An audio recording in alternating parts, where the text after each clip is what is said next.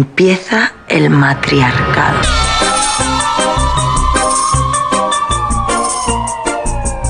E aí, gurias?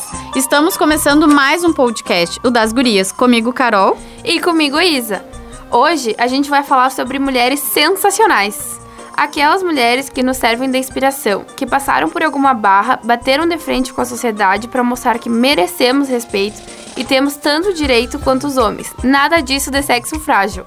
Somos muito resistentes. Isso mesmo, resistência é o nosso sobrenome. E como muitas de vocês já sabem, por muito tempo a vida da mulher se resumia a ser dona de casa, a servir ao marido e aos seus filhos. É como se fôssemos propriedades dos homens. Quando solteira, era mandada pelo pai, e assim que se casasse, pelo marido. Não tinha direito nem de opinar sobre a própria vida. Um absurdo! Mas, graças a mulheres corajosas e cansadas dessa babaquice, isso foi mudando e aos poucos nós fomos conquistando nosso espaço. Agora temos direitos de estudar, de votar, de trabalhar, mesmo que hoje em dia, com a mulher fazendo jornada dupla e exercendo os mesmos cargos que os homens, ela siga ganhando menos. Muitos homens ainda acham que possuem algum tipo de domínio sobre suas companheiras e alguns até mesmo partem para agressão física quando se sentem ameaçados. E a partir de um desses casos surgiu o primeiro nome que iremos falar aqui hoje.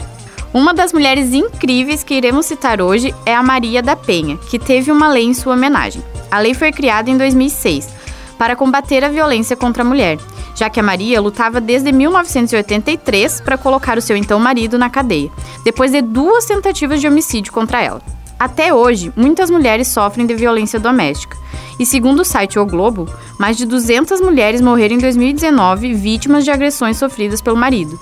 E mesmo com a Lei Maria da Penha, muitas mulheres ainda têm medo de denunciar seu parceiro, seja pela situação financeira ou do que pode acontecer com seus filhos, entre tantos outros motivos. Mas sempre lembrando que nenhuma mulher gosta de apanhar, tá?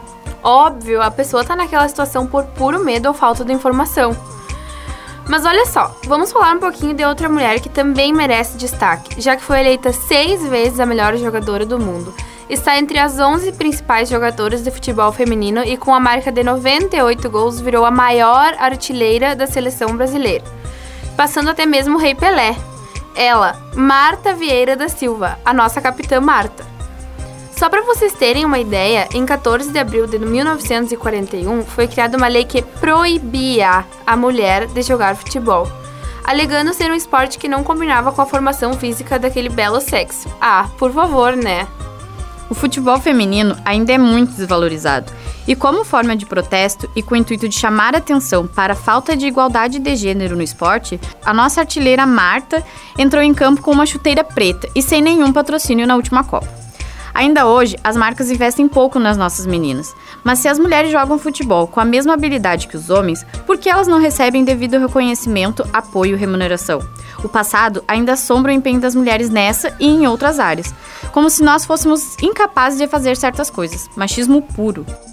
Mas o que não faltam são mulheres fantásticas que já ajudaram e ainda ajudam o gênero feminino a ter seus direitos respeitados, né, gurias?